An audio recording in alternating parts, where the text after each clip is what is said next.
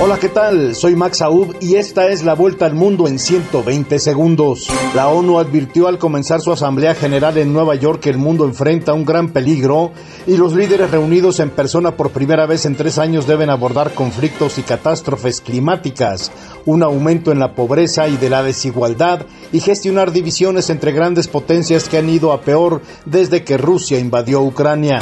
El presidente francés Emmanuel Macron se reúne este martes con su par iraní Ebrahim Raisi en momentos que París intenta convencer a Teherán de revivir el acuerdo nuclear. La reunión se efectuará al margen de la Asamblea General de la ONU en Nueva York.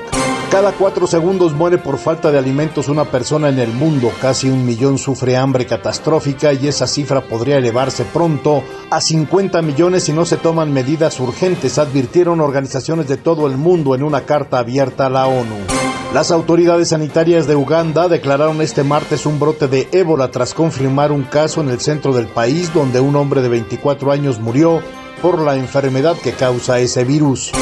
Las autoridades mexicanas reportaron al menos dos muertos y algunos daños en el patrimonio cultural de cuatro estados mientras se continúa con el monitoreo tras el sismo de magnitud 7,7 que sacudió diversos estados la tarde de ayer generando pánico en la población y a cinco años del terremoto del 2017. El huracán Fiona ganó fuerza en su camino hacia las islas de Turcas y Caicos y amenazaba con convertirse en las próximas horas en un poderoso ciclón de categoría 3, lo que llevó al gobierno a imponer un toque de queda. El número de venezolanos detenidos en la frontera sur de Estados Unidos se disparó en agosto, mientras que los migrantes de México y de algunos países de Centroamérica fueron detenidos con menos frecuencia, informaron funcionarios estadounidenses. Esta fue la vuelta al mundo en 120 segundos.